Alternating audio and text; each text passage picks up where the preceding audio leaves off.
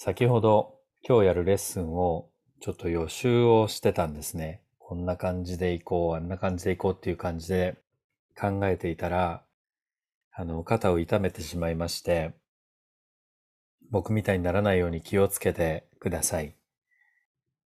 つまり、どんなレッスンでも、痛めてしまうようにやることもできるし、痛めないようにやることもできると思うんですね。でやっぱり、こんなレッスンやろうとかっていうふうな計画してる時っていうのは、動きそのものにあんまり集中してないですよね。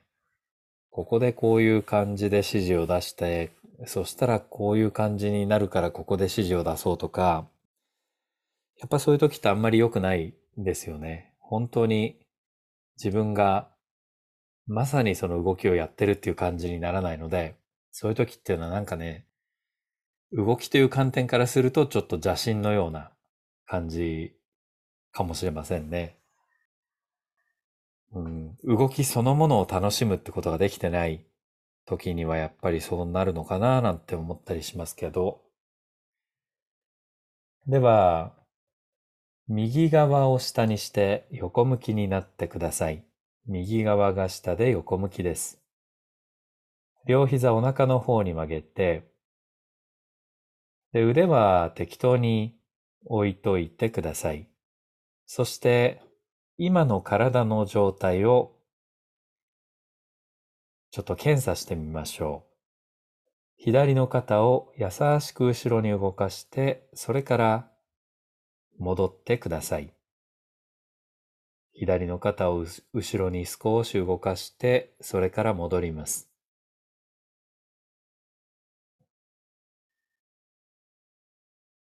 その動作をしている時の体の反応の仕方を観察してください。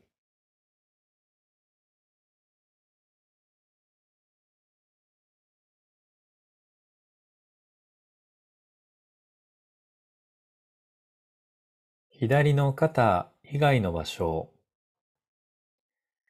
いえいえ、えっ、ー、と、今日はちょっとや違う聞き方をしてみましょう。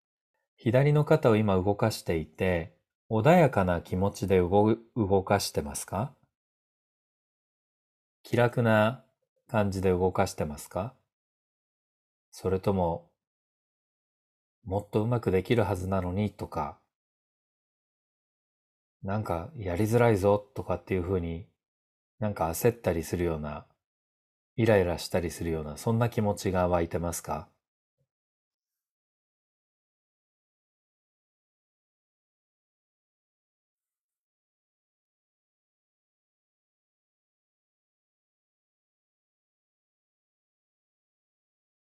では一度戻ってください。呼吸を楽に。この体の動作って一般的には我々は考えて動いている、意識して動いているっていうふうに思いがちですね。頭とか心でまず考えがあって、それで体を動かしてるんだっていうふうに思いがちですけど、僕はもう全くそんな風に考えてない、ないです。体は勝手に動いていて、それを判断しているのが心っていうものだ。判断っていうのは、まあちょっと長くなりますから動作に入りましょう。左腕を天井の方に伸ばしてください。左腕を天井の方です。頭の方ではなく部屋の天井の方。そして優しく左腕を左右に動かしてください。この場合の左右っていうのは、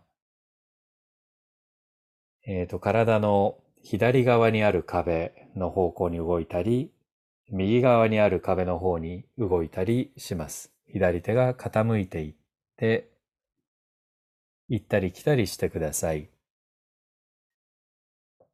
その動作をできるだけ楽に楽に優しく続けてください。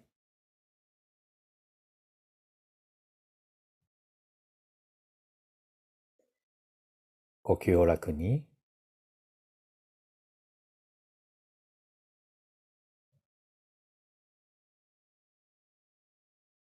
その動作を続けていくとどこの体の部分が最初に疲れてくるでしょう？そういう場所があったら体勢を変えたり、あるいは動作の仕方、方向を変えたりして、そこに負担がかからないように動いてください。体っていうのは疲れたり痛みが出るときは全身にいっぺんに出るわけではなくて、どこか一箇所にその痛みとか疲れがまず出てくるわけですよね。なので、なるべく早くそういう予兆に気づいておきたいんですね。例えば二の腕、例えば肩、なかなか負担をかけてることに気づかない、そんな場所から疲れてきますので、気づいた時はラッキーと思って、ちょっと体勢を変えるようにしてください。呼吸を楽に。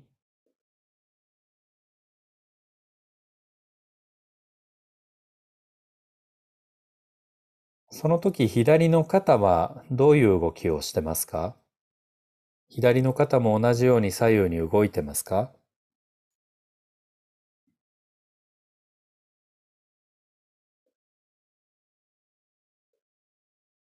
では試しに左の肩はあまり左右に動かないようにして左手が左右に動いてください。ですから動作の幅は少し小さくしてください。肩に負担がかからないように。負担がかからなくてもできる範囲で動いてください。腕が左右、あるいは後ろに行ったり前に行ったりするのに、肩の位置はあんまり動きません。左右には動きません。縦には動いてもいいです。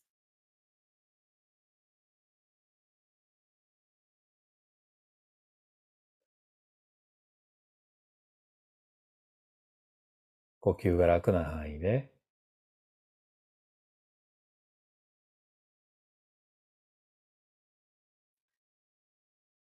一度腕を下ろして動作をやめてください。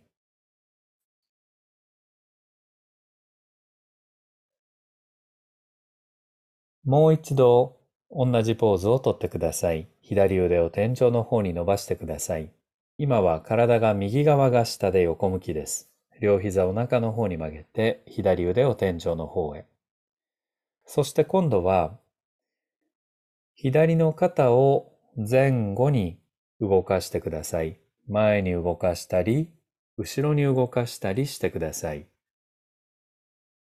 左腕を天井に伸ばしたところから左の肩を前に動かしたり、後ろに動かしたりします。人によってはこれを左右と表現した方がわかりやすいかもしれません。でも何せ見えませんので、ご自分が感じる方向でいいです。それよりも、この動作って自分にとって楽な動作なのかな、後々痛くなったりしないだろうか？ということを気にするようにしてください。後になれば大体わかるんですよね。あの動作って痛める動きしてたんだな。でも本当はその予感があるんじゃないかというふうに思うんです。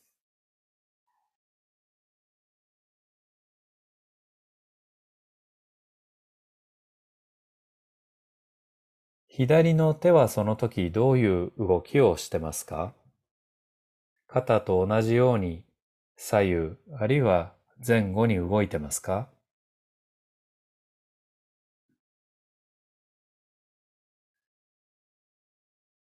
では試しに左の手あるいは手首は前後に動かないようにしてください。前後左右には動かないようにしてください。肩は前に動いたり後ろに動いたりします。でも手首のあたりは肩につられて前後に動かないようにしてください。同じような空中の位置に止まっていてください。前後に動かなければ、例えば、天井の方に近づいたり、そういう動きはいいですから、前後には動かないようにお願いします。この動作を慌てず、焦らずできるでしょうか？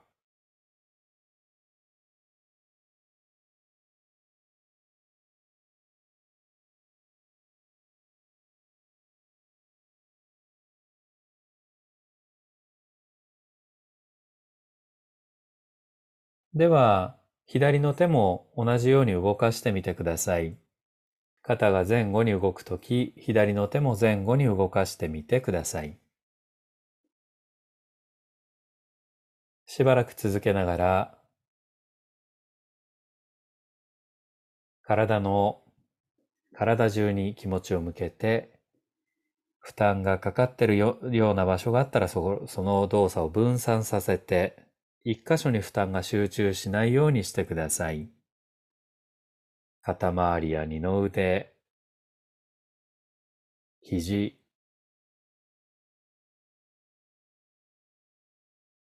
体勢はいつでも変えてください。腰は楽でしょうか？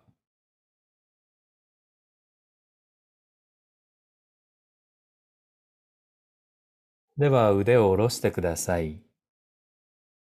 呼吸を楽に。そして左の肩を前後に動かしてみてください。一番初めの時と今とで動いている感じ、あるいは心の状態に違いがありそうでしょうか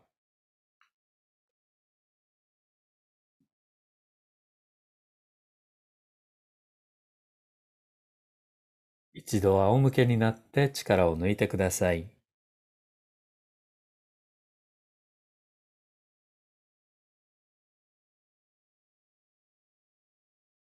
右側と左側、何か違いがありそうでしょうか？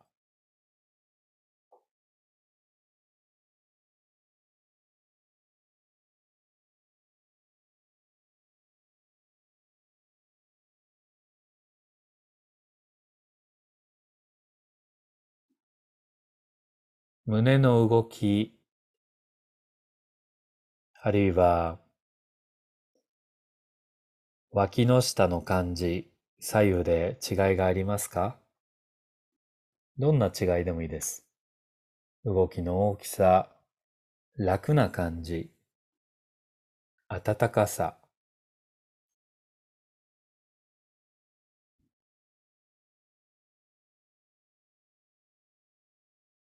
左側を下に すいません。左側を下にして横向きになってください。両膝お腹の方に曲げて、右腕を天井の方に伸ばしてください。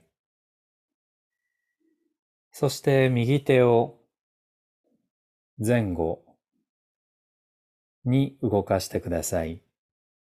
難しいですね。前後ってどっちなんだっていうこれを左右と呼んだ方がいいかもしれないですね。これ大体顔の向きで、これを前後と判断するか左右と判断するか変わることが多いですけど、ご自分の感じる前後で問題ありません。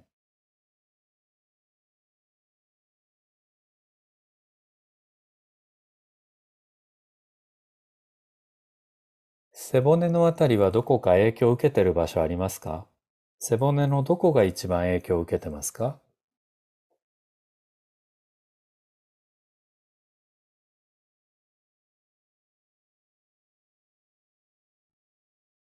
肩甲骨と肩甲骨の間のあたりか、腰の方か、首の方か、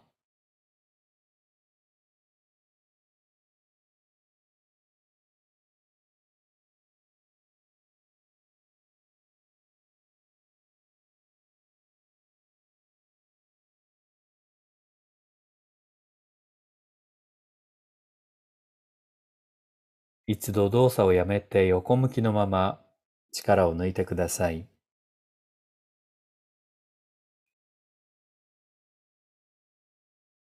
もう一度同じポーズをとってください。今度は、右の足を、右の膝を立ててください。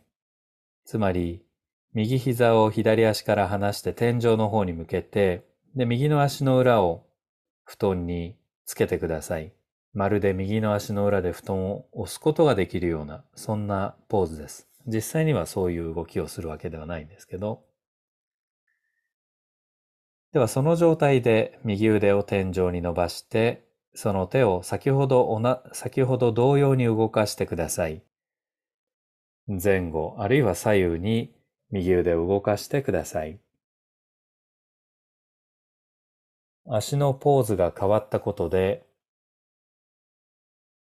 例えばお尻のあたりの動きに何か影響がありますか？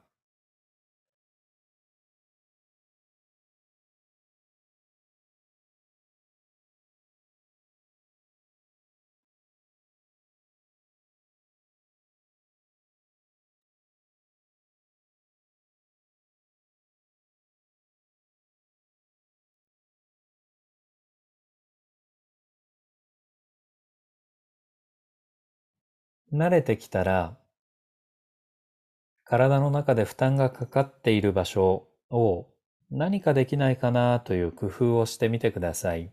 例えば太もものあたりとかもし負担がかかっているようだったら足の位置を変えてみるとか、あるいはお尻の位置を変えてみるとか、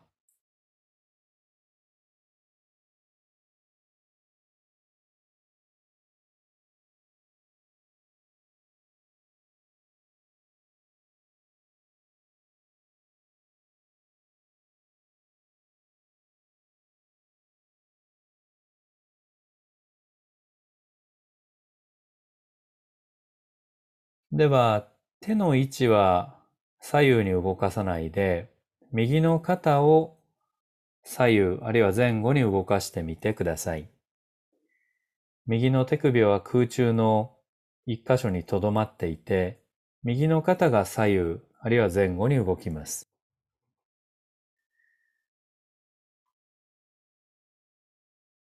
楽に楽にお願いします。動作の意味がわからなかったらだいたいこんな感じかなというので結構です。それよりも気持ちが落ち着いた状態でやっているかどうか、そっちの方が大事です。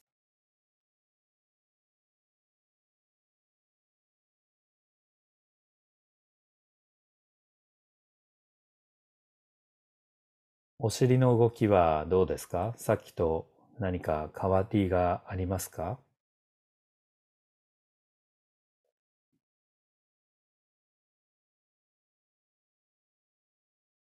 では動作をやめて、両腕両足を投げ出して力を抜いてください。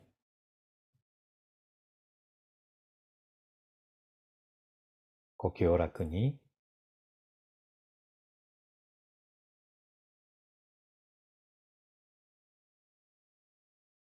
もう一度左側を下にして横向きになってください。両膝を中の方に曲げてそして右腕を天井に伸ばしてください。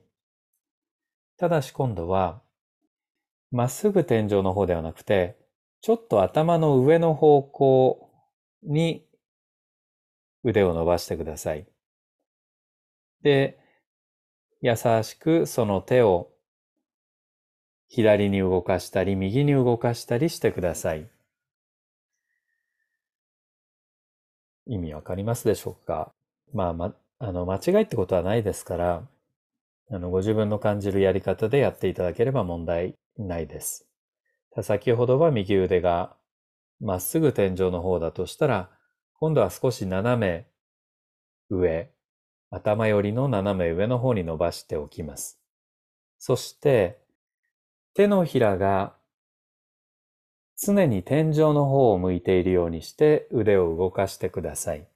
手のひらが常に天井、手のひらの上にワイングラスを立てて、そのワイングラスが倒れないように手を動かします。その動作ができるように体の他の場所が協力してあげてください。胸や肩、背中、お尻、膝、頭。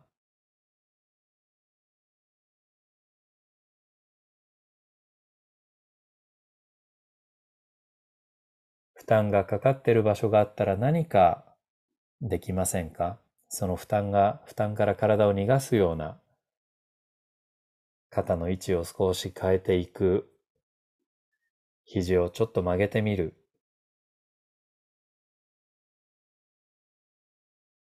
今度手のひらを常に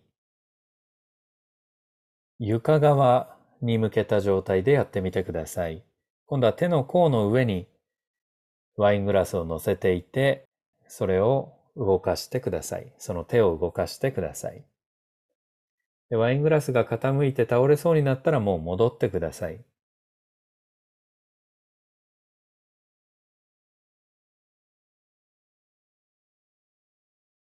体に負担がかかっている場所、疲れそうな場所がもし見つかったら、なるべく早めにそこをかばうようにしてください。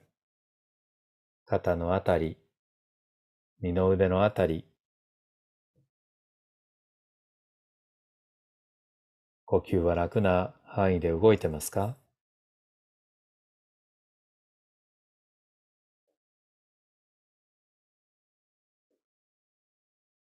一度右腕を下ろして、横向きのまま力を抜いてください。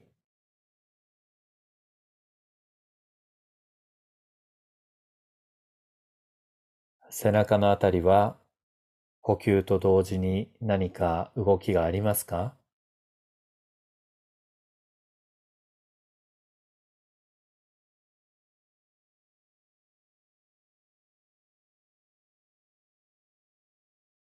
もう一度右手を天井の方に伸ばしてください。ただし今度は手を少し傾けて足の方向に45度あるいは足の方にかなり近いぐらい腕を傾けてください。そしてその腕を前に動かしたり後ろに動かしたりしてください。あるいは右に動かしたり左に動かしたりしてください。低空飛行ですね。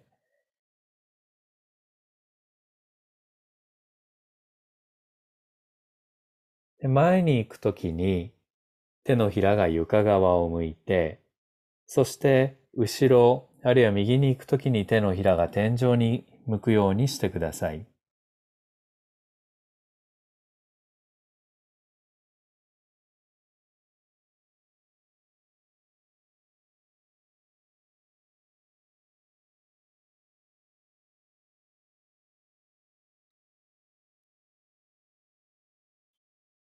肩は楽な状態でしょうか？二の腕はどうでしょう？楽なように楽なように体を逃がしてください。体勢を変えたり、肘を曲げて少し曲げてみるとか、肩を動かしてみるとか、あるいは手前で戻るとか、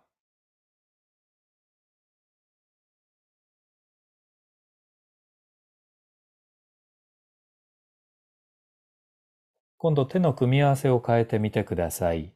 左側に行くときに手のひらが天井。そして右側に行くときには手のひらが床を向くように。これをパッと手をひっくり返すのではなくて徐々に徐々に手をひっくり返していくようにしてください。でできればその動いていく途中でもどこかの関節に負担がかかったりすることがないように動いてください。肘や手首、肩、他の場所、腰、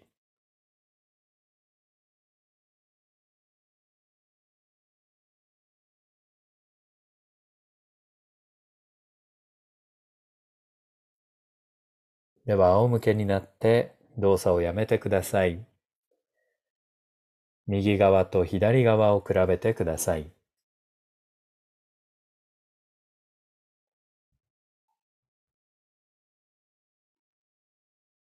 左右で何か違いがありますか？腕の太さ、肩の厚み、胸の動き、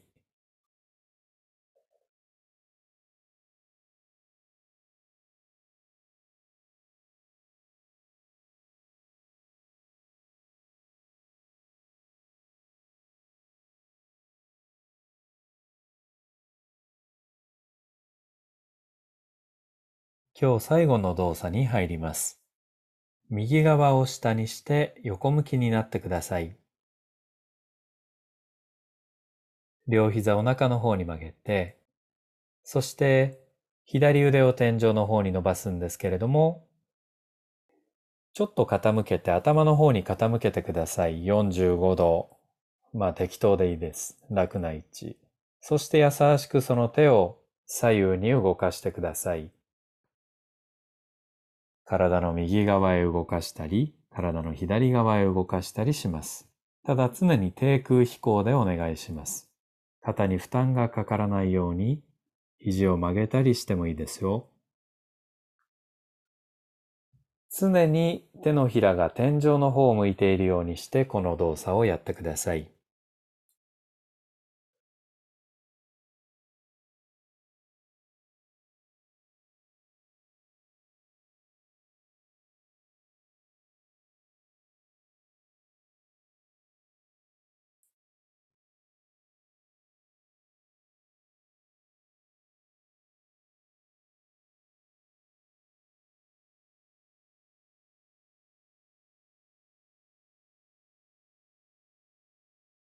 では今度右側に行くときには手のひらを床に向けて、左側に行くときには手のひらを天井の方に向けるようにしてください。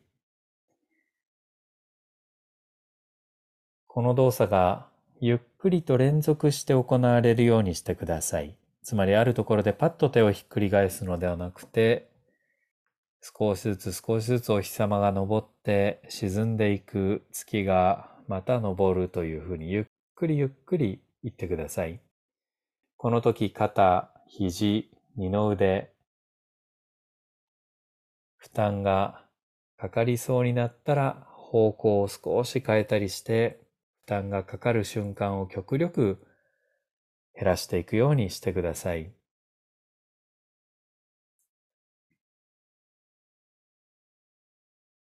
呼吸を楽に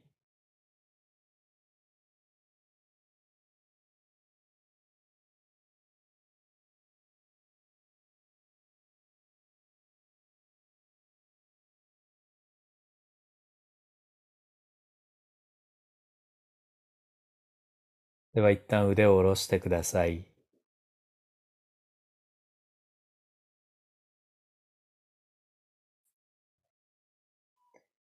もう一度腕を上げてください。ただし今度は足より、お尻よりのところ、低い位置で上げてください。天井まで上げずに少し体から浮かすぐらいにして、その手を右に動かしたり、左に動かしたりしてください。そして後ろに行くとき、左側に行くときには手のひらが天井の方。右側、あるいは前に動くときには手のひらが床に行くようにしてください。床を向くように。肘、二の腕、肩、胸、背中。なるべくこの負担を分散させて一箇所に負担が集中しないように、優しく優しく動いてください。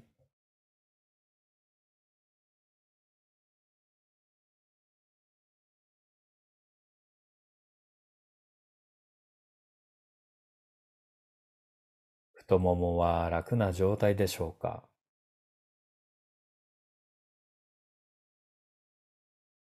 鼻や口の中力が抜けていますか？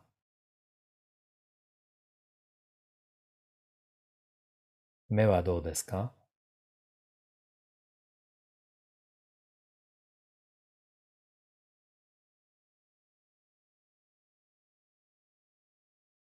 では一度その手を天井の方に伸ばして、そして左右に動かしてください。左腕を天井に伸ばして左右に動かします。今日一番初めにやった時と比べて、もし覚えていたらでいいです。体の反応の仕方は変化がありそうでしょうか？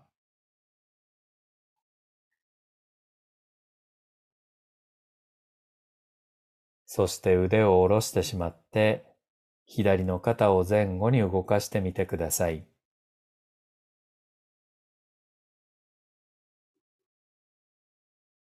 心や体の感じは今はどんな感じでしょうか？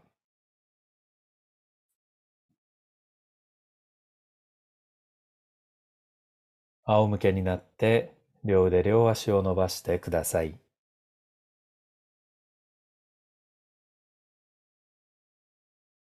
呼吸を体に任せて体の内側から呼吸を想像してみてください。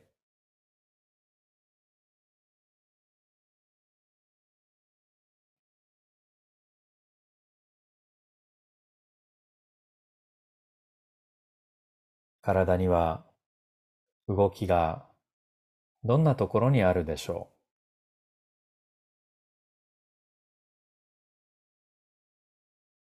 胸、お腹、下腹、